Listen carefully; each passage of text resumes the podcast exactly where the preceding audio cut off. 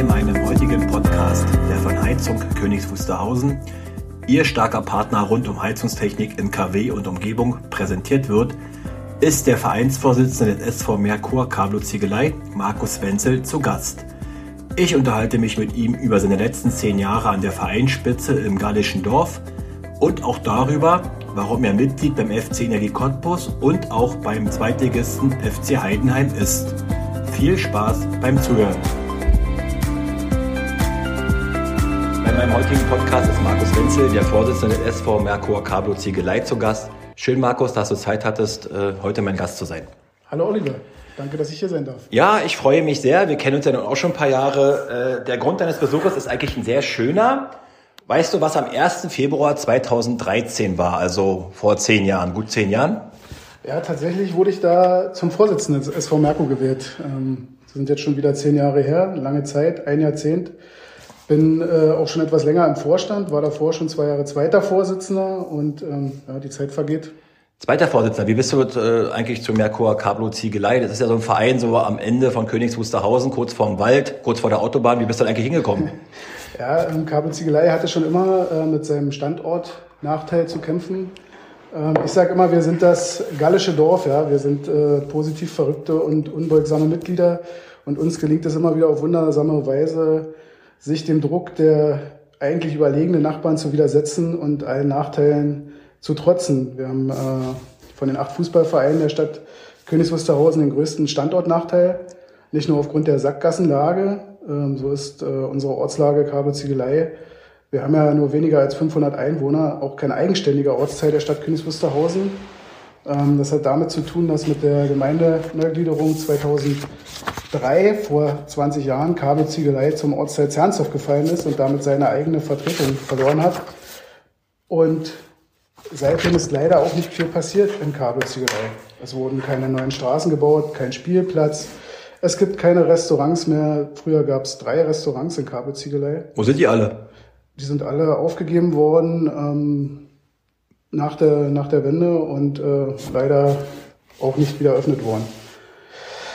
Ja, und es gibt auch keine Kita oder keine eigene Schule und somit haben wir da bedeutend schlechte Voraussetzungen. Und ich bin damals als Kind, hat mich ein Freund mitgenommen in den, den Wald zum Fußball und äh, Du bist wo aufgewachsen? In Zernsdorf. In Zernsdorf, okay. Also ich bin gebürtig äh, Königs Wusterhausener, bin in Zernsdorf aufgewachsen und ein Freund hat mich damals mitgenommen im D-Jugendalter und äh, mir hat es da gut gefallen und ich bin da dann hängen geblieben. Ja, muss ich mal gerade unterbrechen. Es gibt ja auch, du sagst ja das Gallische Dorf, es gibt ja auch SV Zernsdorf. Warum bist du damals nicht beim SV Zernsdorf gelandet?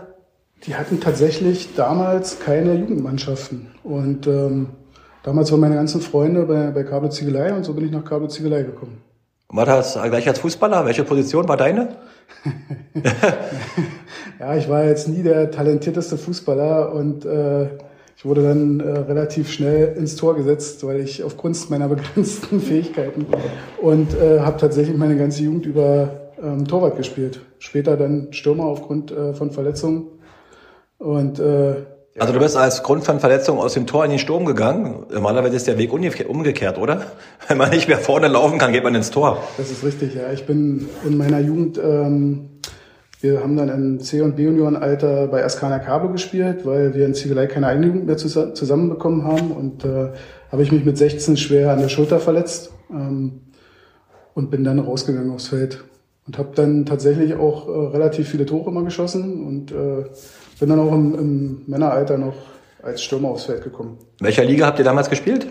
Wir haben damals Kreisliga gespielt, wir haben im Kreis gespielt. Na, ist ja trotzdem Kreisliga, ist ja nicht so schlecht. Manche schaffen es gar nicht bis in die Kreisliga als Stürmer. Ähm, was war dein größter Erfolg als Fußballer? Gab's da was, gab's da was zu verzeichnen? Nein, da gab's überhaupt nichts zu verzeichnen. Also bei mir ist wirklich, äh, da könnte man vielleicht auch den Aufstieg von der ersten äh, Kreisklasse in die Kreisliga mit Merkur Kabel Ziegelei ähm, 2001 war, war das, glaube ich. Den haben wir dann da sind wir Kreismeister, also Meister in der ersten Kreisklasse geworden, haben im letzten Spiel in Nialema äh, gewonnen und sind dann aufgestiegen. Das war schon, das hat Spaß gemacht. Ja. Blicken wir mal auf deine Jugendzeit als Fußballer zurück. Äh, gab es irgendwelche talentierte Kicker in, in deinem Team, die es mal höherklassig geschafft haben? Oder sind alle so hängen geblieben in, in der Kreisliga, sag ich mal, was jetzt nicht negativ verstanden werden soll? Wir hatten in Kabelziegelei immer einen äh, wirklich äh, über die überregional bekannten Fußballer, den Christoph Batschkat. Und ähm, der war wirklich sehr, sehr talentiert. Der ist regelmäßig Torschützenkönig geworden, auch im Kreis. Und äh, der hätte in der Jugend äh, zur Union wechseln können. Aber? Wollte aber damals nicht, weil er wirklich heimatverbunden war und beim SV Merkur bleiben wollte. Und der hat bis ins Erwachsenenalter, ins hohe Erwachsenenalter durchgängig bei, für den SV Merkur gespielt. Es gibt ja auch aktuell die beiden Schudaske-Brüder bei Ziegelei.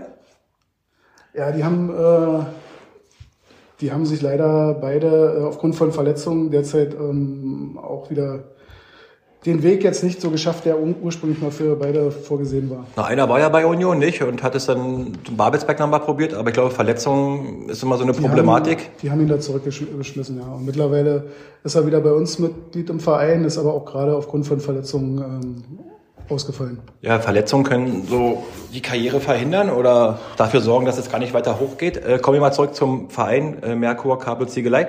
Wie viele Mitglieder habt ihr denn aktuell? Wir haben tatsächlich ähm, im letzten Jahr das erste Mal die Grenze von 200 Mitgliedern geknackt. Wir haben aktuell 210 Mitglieder, habe ich gestern nochmal nachgeguckt. Ähm, acht Mannschaften im Spielbetrieb und das Ganze bei weniger als 500 Einwohnern. Das muss man sich halt immer vor Augen halten, dass das äh, äh, ein Riesenerfolg da hinten ist. Ich glaube, das Aushängeschild des Vereins aktuell sind die B-Junioren, die in der Landesklasse überregional spielen. Genau, die B-Junioren spielen jetzt, der Jahrgang spielt jetzt im dritten Jahr in der Landesklasse. Das ist auch, sage ich mal, mit unser größter Erfolg seit der politischen Wende. Wir haben, äh, wir konnten zwar keine großen Titel feiern, aber dafür haben wir es immer geschafft, in den letzten Jahren regelmäßig ähm, Juniorenteams in fünf Altersklassen an den Start zu bringen. Und wie gesagt, jetzt mit unseren B-Junioren in der Landesklasse da auch überregional Aufmerksamkeit zu erzielen. Und die ganze Jugendarbeit, die wir da in den letzten, im letzten Jahrzehnt oder in den letzten zwölf Jahren genauer gesagt äh, angekurbelt haben, die macht mich sowieso besonders stolz, am meisten stolz. Ähm, wir haben viele große Turniere veranstaltet bei uns ähm, mit Gästen. Wir hatten Hertha BSC bei uns, Union Berlin regelmäßig, BFC Dynamo, Tennis Borussia Berlin, Karl Zeiss Jena, die waren alle schon bei uns. Auch berühmte Fußballer kann ich mich erinnern. Wie meinst du da? Ivan Klasnitsch war mal zu Ivan, Besuch bei euch auf Kabel Ziegelei. Ja, das war dank des EWE Cups. Äh, gab ja da eine Trainingseinheitsstunde. Genau, so Ivan, haben wir uns damals, glaube ich, das erste Mal kennengelernt. Ivan Klasnitsch zu Besuch auf dem Sportplatz in Kabel Ziegelei. Das war ein Highlight, oder? Das war ein absolutes Highlight. Das war, glaube ich, im WM-Jahr.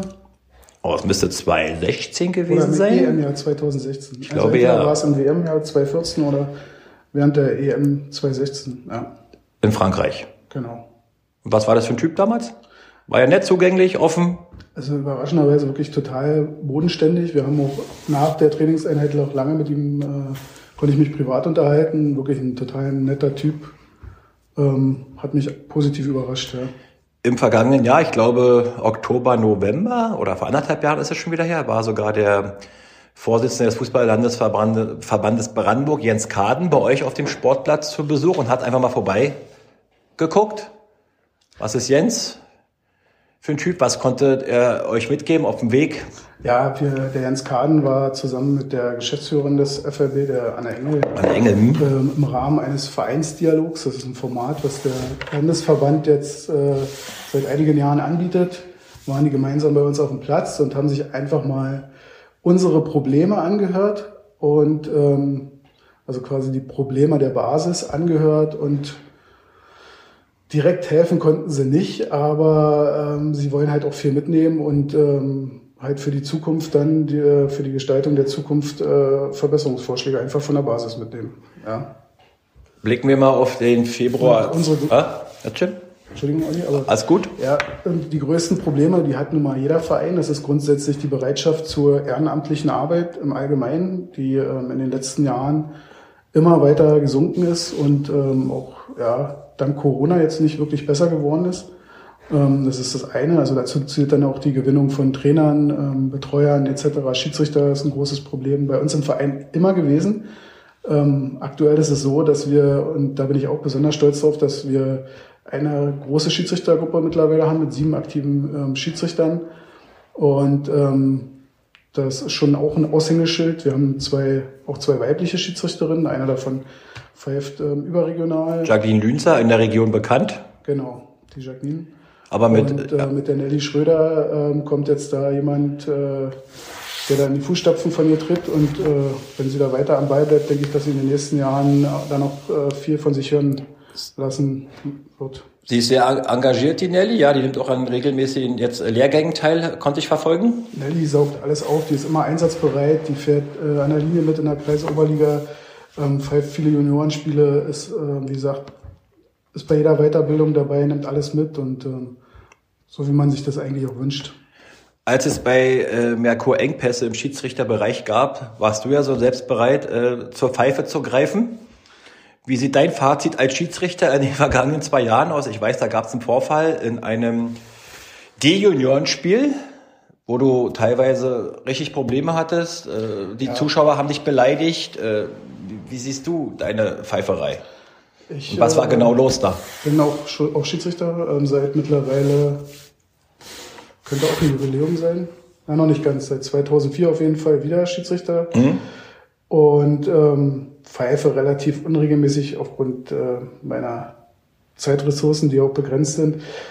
Ähm, überwiegend auch in, im Juniorenbereich. Und äh, im letzten Jahr gab es ein sehr unschönes Spiel. Das war das äh, Kreis im Kreispokal das Halbfinale, wo ich wirklich massiv äh, von Eltern angegangen wurde in der Halbzeit während des Spiels und ich kurz davor war, das Spiel abzubrechen, was ich im Nachhinein, das wurde mir dann auch bei der Verhandlung eigentlich angeraten vom Sportgericht und auch von den anwesenden Schiedsrichterobleuten. Ich hätte es einfach abbrechen sollen und ähm, ich habe es aber versucht, wirklich auch im Sinne der Kinder ähm, dann zu Ende zu bringen. Wir haben es auch zu Ende gebr gebracht. Ähm, die Gäste sind, haben auch tatsächlich gewonnen und sind äh, weitergekommen. Also die Gäste, deren Eltern mich da angegriffen haben.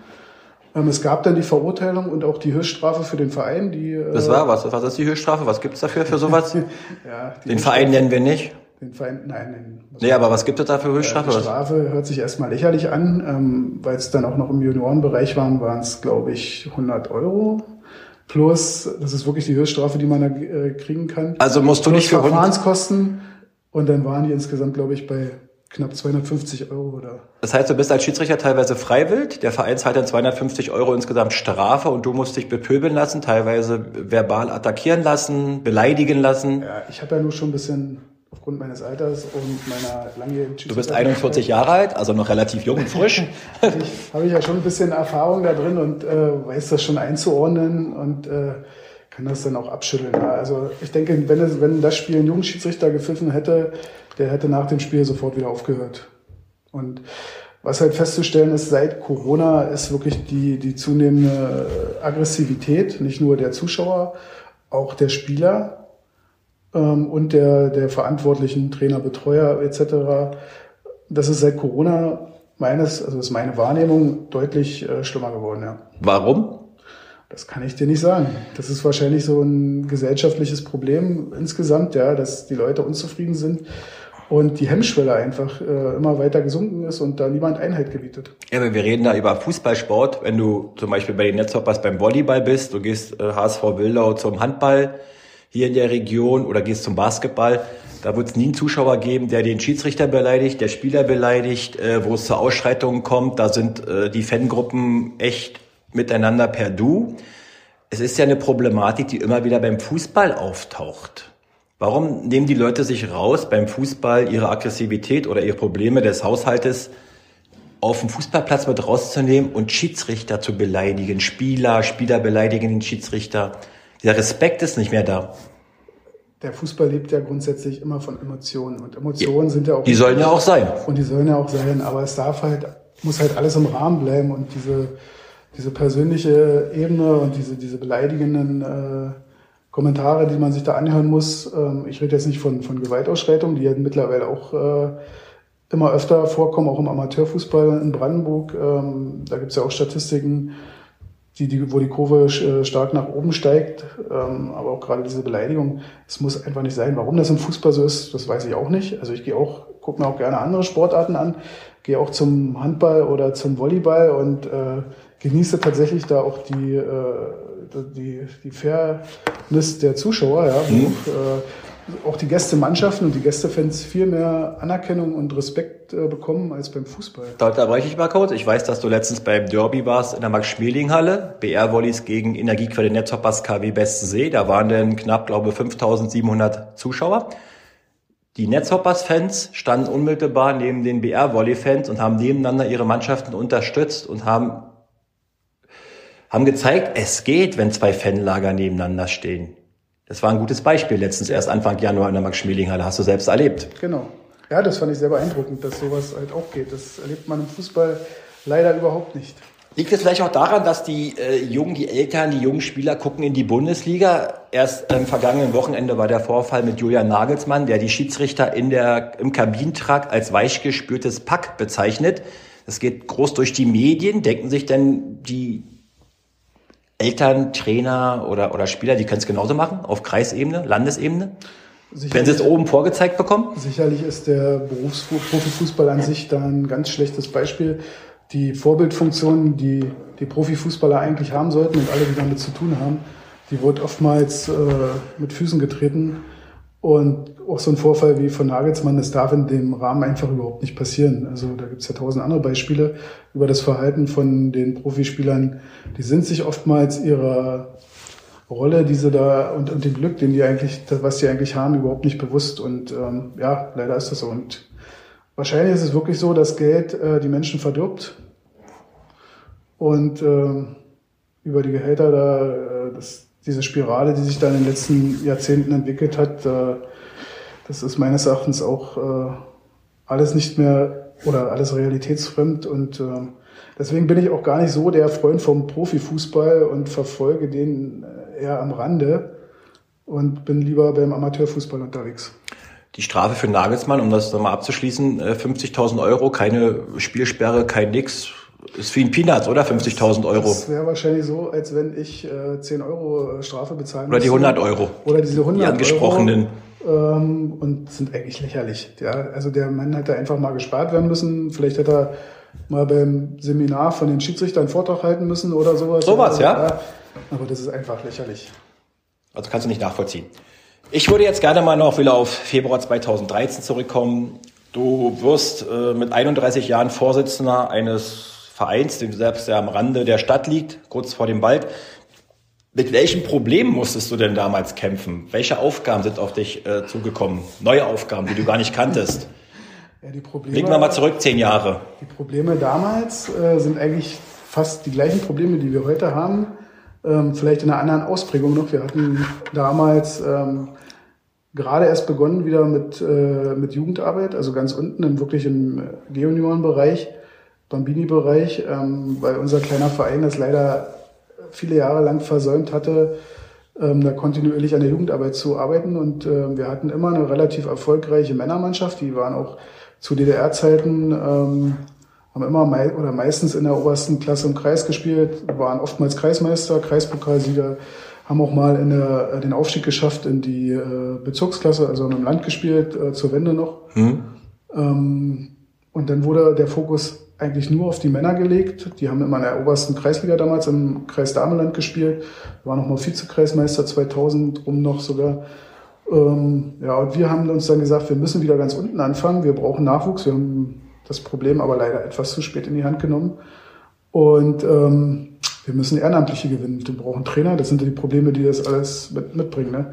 Und aufgrund des Standortnachteils, den ich vorhin schon angesprochen habe, ist es bei uns halt auch ein großes Problem, Sponsoren zu gewinnen, die man halt auch braucht, um diesen äh, ganzen Zirkus am Laufen zu halten. Mhm. Ja, und diese Probleme sind jetzt heute immer noch die gleichen wie vor zehn Jahren, wenn auch vielleicht in einer anderen Ausprägung. Ich glaube, aktuell äh, fehlen die A-Junioren. So dieser, dieser, dieser Zwischenbaustein zwischen B und Männern, genau. die A-Junioren fehlen. Kann man da irgendwie zukünftig äh, dran arbeiten, dass man eine A-Junioren-Truppe Wir werden im kommenden, äh, in der kommenden Saison A-Junioren melden, im, äh, entweder im Kreis, vielleicht sogar im, im, Land werden wir die auch melden, mal gucken. Ähm, unsere B-Junioren gehen hoch als A-Junioren, da kommen noch einige Spieler dazu. Wir haben auch äh, schon Zusagen von äh, Spielern aus Nachbarvereinen, die gerne bei uns spielen wollen, weil die halt auch äh, sehen, wie, wie es bei uns läuft, wie gut es bei uns läuft.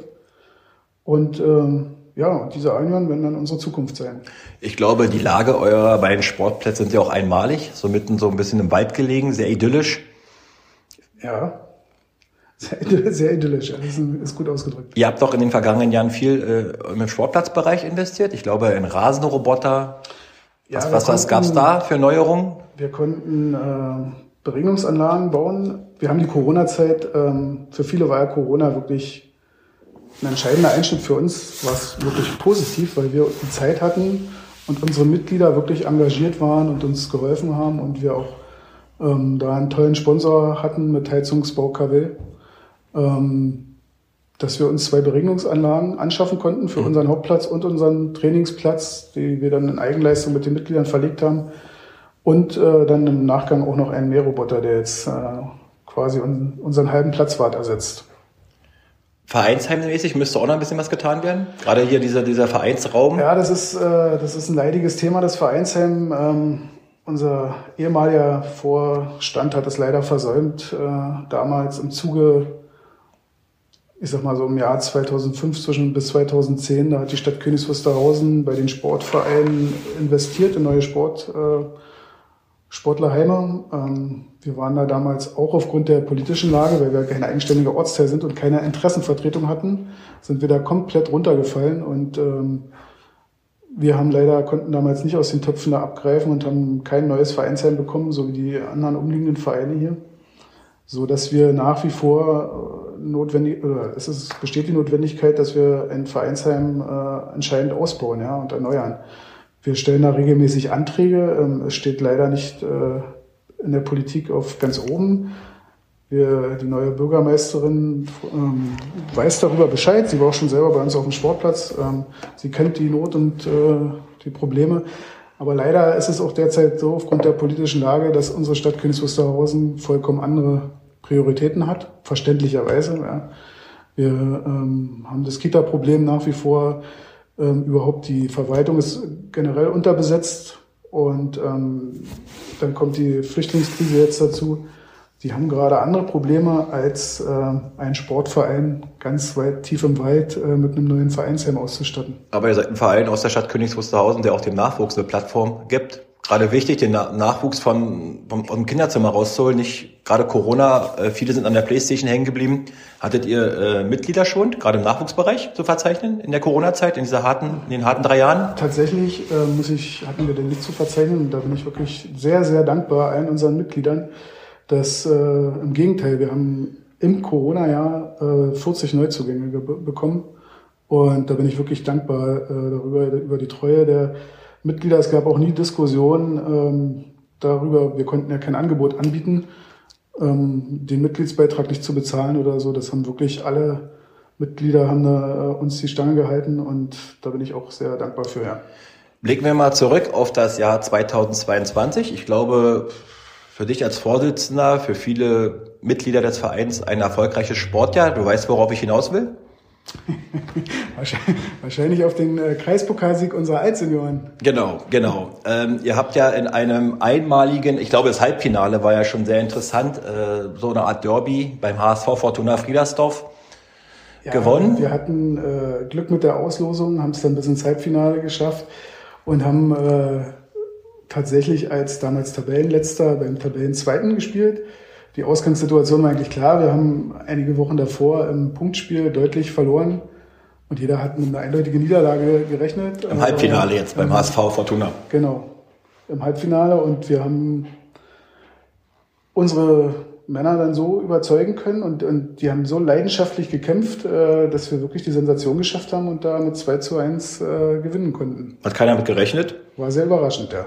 Dann ging es ins Finale gegen den großen, großen Favoriten RSV Waltersdorf. Da, waren wir, da waren wir ja noch, äh, äh, noch in einer größeren Underdog-Rolle als im Halbfinale, denn Waltersdorf hatte ja davor in den Jahren immer mit dieser, in dieser Altersklasse die Titel abgeräumt, äh, Kreispokalsieger, Kreismeister, immer oben mitgespielt wirklich gute ehemalige Fußballer dabei, immer den Torschützenkönig gestellt. Und da waren wir wirklich klarer Underdog. Bei 40 Grad im Juni? Dann kamen natürlich die äußeren Bedingungen noch dazu. 40 ähm, Grad ähm, war wirklich eigentlich kein Fußballwetter. Aber Ab unsere Senioren haben gekämpft.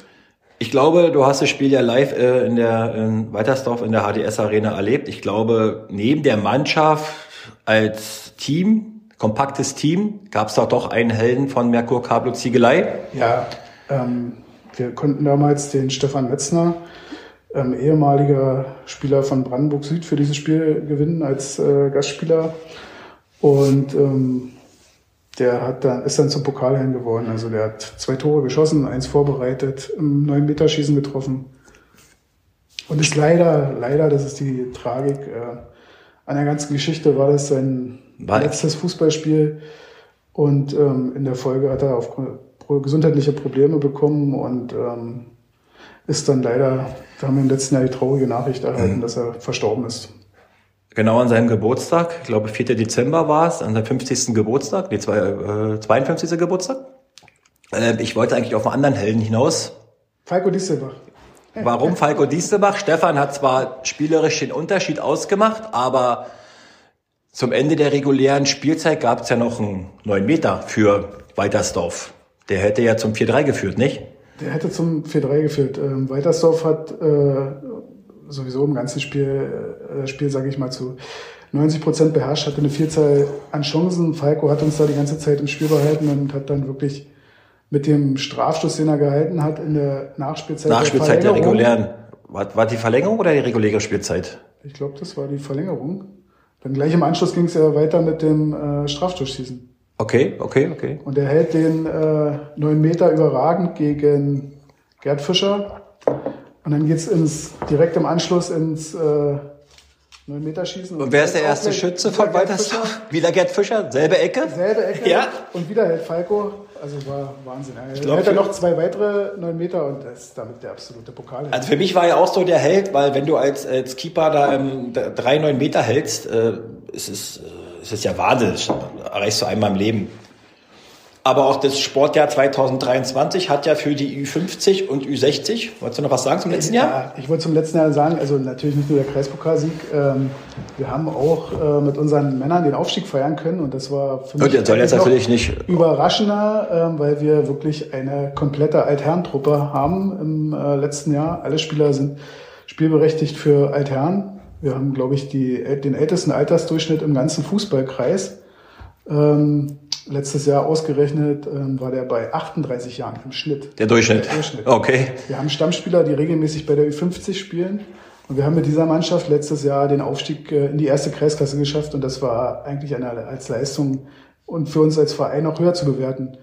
Und ähm, der positive Trend ging dann auch jetzt in der Hinrunde weiter. Wir sind als Aufsteiger ähm, sehr lange ungeschlagen geblieben und haben, äh, aktuell sind wir noch Dritter, aber haben die ganze Zeit wirklich auf einem Aufstiegsplatz gestanden und das war schon, schon sehr überraschend für uns alle, weil unser Ziel vor der Saison klar war, wir wollen nicht absteigen.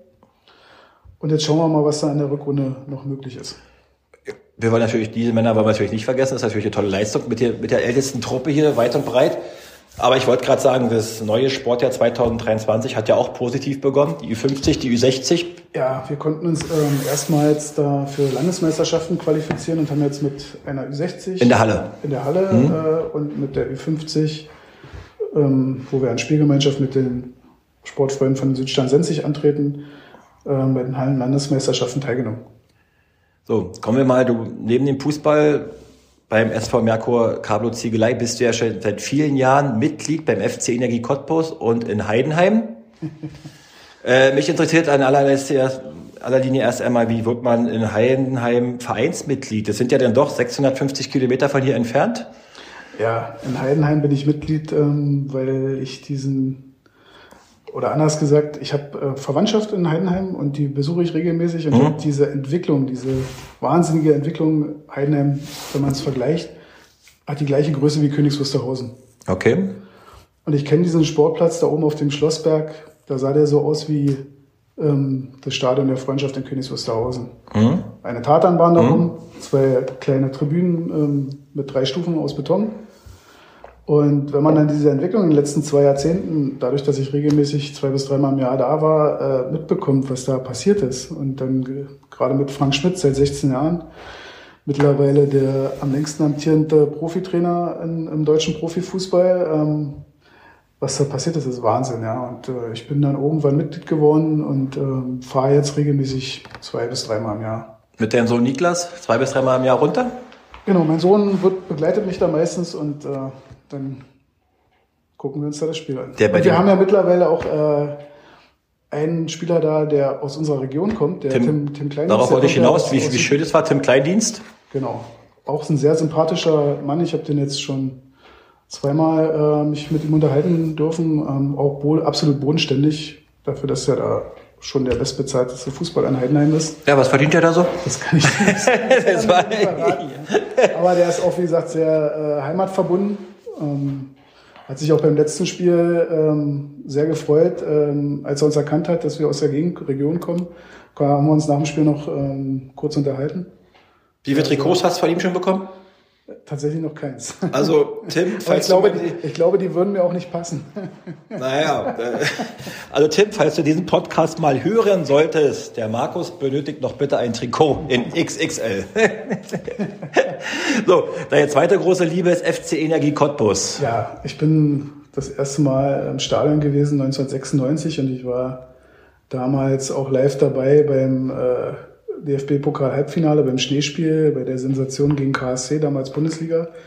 Wir damals äh, dritte Liga ähm, im Amateurfußball und haben damals 3-0 gegen Karlsruhe gewinnen können und äh, sind dann ins Finale eingezogen. Und seit dieser Saison, das war ja damals die Aufstiegssaison, und bin ich, äh, bin ich eigentlich Energieanhänger. Hab selbst auch durch meine Ausbildung ähm, sechs Jahre in Cottbus gelebt.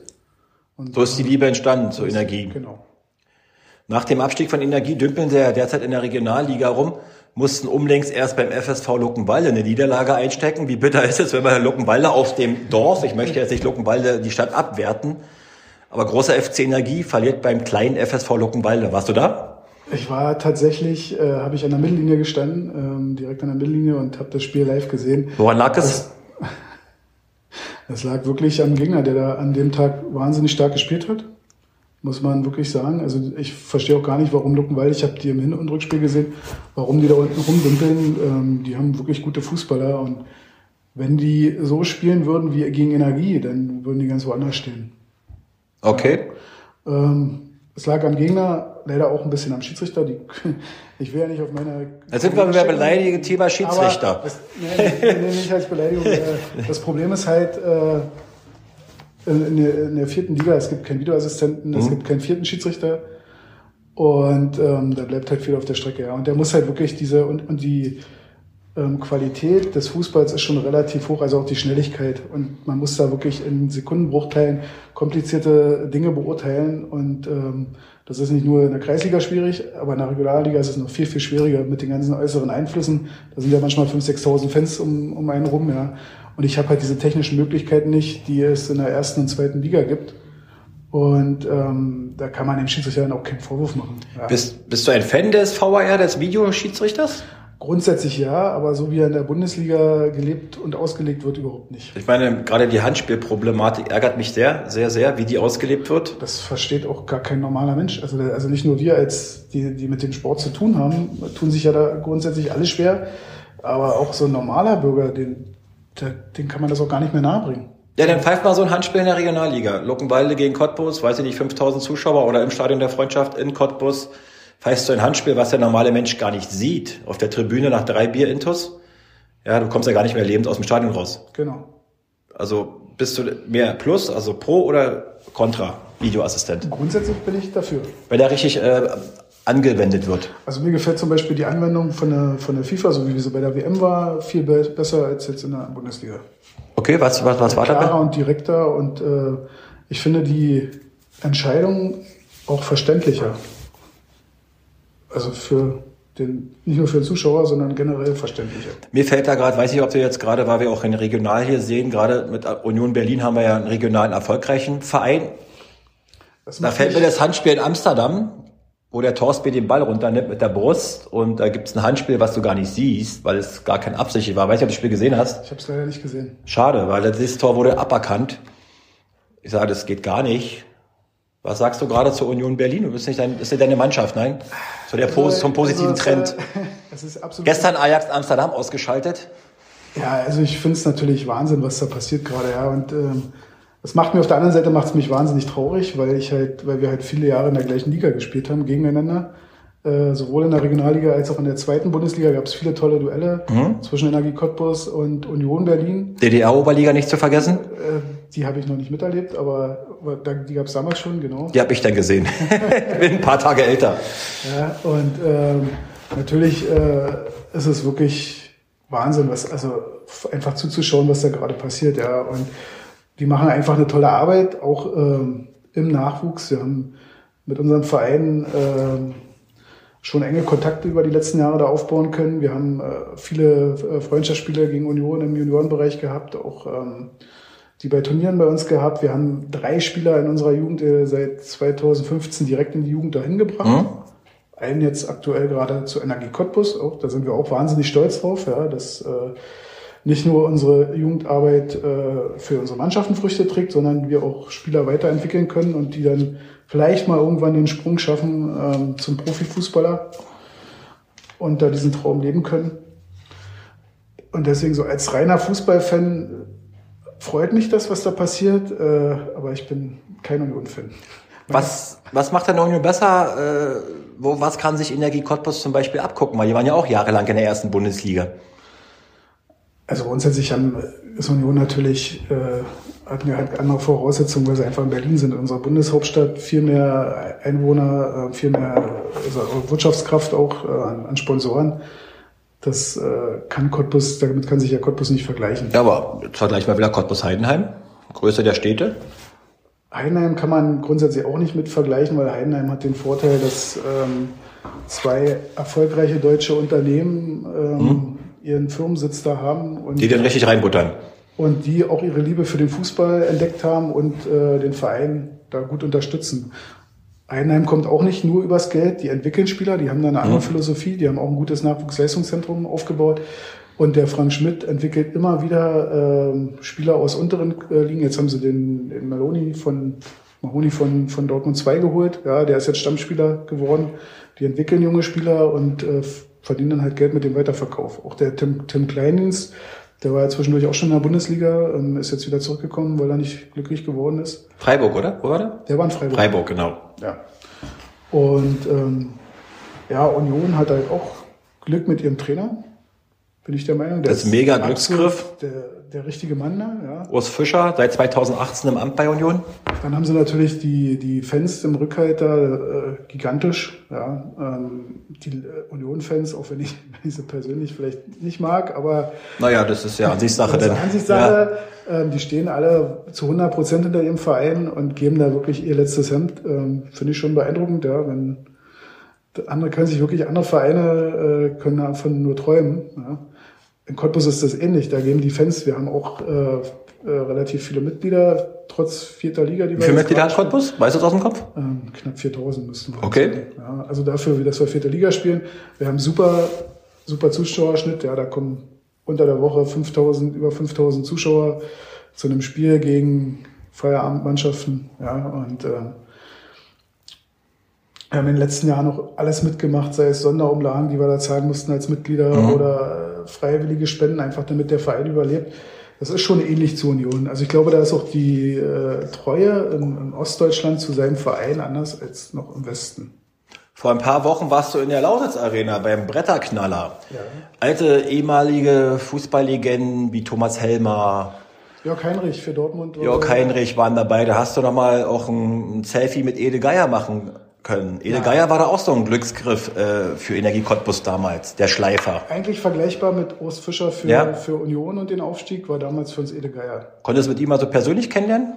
Außer jetzt das Selfie in der Lausitz Arena? Äh, tatsächlich noch nicht, aber ich habe vielleicht die Möglichkeit, ihn persönlich kennenzulernen äh, im Sommer. Und zwar äh, haben wir dieses Jahr noch einen großen Höhepunkt bei uns am 3. Juni. Das ist der Sonnabend, wo das Pokal, DFB-Pokal-Finale am Abend stattfindet, werden wir. Wer wird das Finale ausrichten im Olympiastadion? Weißt du schon? Gib mal den Tipp ab heute.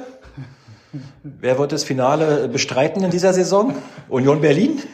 Also es, ich glaube, dass Union die nächste Runde nicht überstehen Also du glaubst nicht, dass sie in Frankfurt dich, weiterkommen? Es tut, mir, leid für dich, Olli, aber ich, ich würde mir tatsächlich Eintracht Frankfurt wünschen, ja. Gegen? Ja, von mir aus gegen Bayern. Okay, Dann- also ein gutes Finale. schlagen, das wäre gut. Aber ich glaube, Union Bayern wäre auch ein gutes Finale. Also ich möchte mal jetzt einen Tipp abgeben. Also äh, du bist ja Union-Fan, Olli. Ich denke, dass Union dieses Jahr einen Titel holt. Ein. Und welcher wird es sein? Gib mir mal eine Prognose ab. Also ich habe jetzt halt schon zu vielen gesagt, auch schon in der Hinrunde. Ähm, ich kann mir tatsächlich vorstellen, dass die diese der deutscher Meister werden. Das erinnert mich stark an 1998, wo äh, Kaiserslautern damals Unter Otto Rehagel. unter Otto Rehagel, also auch mit einem sehr dominanten und guten Trainer, mit jungen Spielern, äh, damals unbekannt Michael Ballack, ja, ähm, und alten Spielern, oder Marschall war damals dabei, ähm, und diese ganze Tschechen-Connection da, ja. Und dann wirklich von Spieltag zu Spieltag, keiner hat es glauben können. Und Punkt für Punkt, Punkt für Punkt. immer oben mit bei, bei gewesen. Ich glaube, die waren nie wirklich Erster, die waren zwischendurch mal Erster, sind dann immer wieder Zweiter, Dritter gewesen und am Ende standen die einfach ganz oben. Und Also glaubst du an das äh, Sommermärchen des ersten FC Union? Ich glaube, die Fans hören es ja, hören's ja gerne, wenn Union Meister wird, aber ich glaube, wir drehen hier durch. Also tatsächlich, ich kann es mir vorstellen. Also das wäre wahrscheinlich sogar noch einfacher als äh, DFB-Pokal und, und UEFA Cup. Okay, dann kommen wir nochmal zurück zu eurem Saisonhöhepunkt. Jetzt sind wir ein bisschen abgeschweift ins Ja, Pokalfinale. tatsächlich, Eduard Geier, ähm, der wird wahrscheinlich oder vielleicht sogar am 3. Juni mit bei uns sein. Wir spielen nämlich am 3. Juni spielen unsere Herren gegen die Traditionsmannschaft der Lausitzer Legenden. Und da ist der Eduard Geier in der Regel Trainer, wenn er dann Zeit hat. Wen können die Fans äh, bei den Legenden erwarten? Welche namhaften Namen? Auf jeden Fall den Ener- Energierekordspieler und Torschützen Detlef Irgang, der uns damals in Liga 2 und Liga 1 geschossen hat. Dann äh, Tomislav Piwitzer Auf, wird im Tor äh, stehen und ich denke, der ist doch den meisten noch ein Begriff. das heißt wie Frittenfett, oder? Der äh, Cablo Ziegelei am Dannenreicher Weg im Tor zu stehen.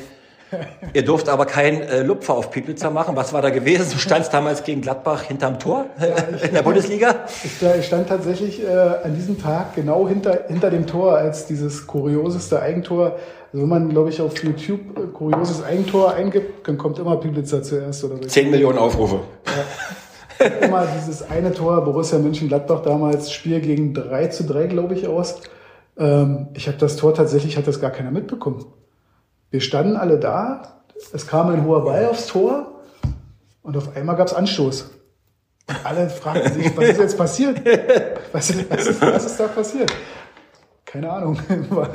Oder als man es dann, damals gab's ja auch noch kein Internet, also jedenfalls nicht hier, keine Smartphones, ne? man Äh. konnte sich das nicht gleich wieder live angucken. Ja, ja. Also musste man nach Hause fahren, abends in der Sportschau nochmal, hat man sich die Wiederholungsszene angeguckt und dann ging's ja los. Der musste, ja- der war ja bei Stefan Raab, war der, äh, der, der wo der überall medial dieses dieses eine Tor. Dadurch ist der Mensch auch bekannt geworden.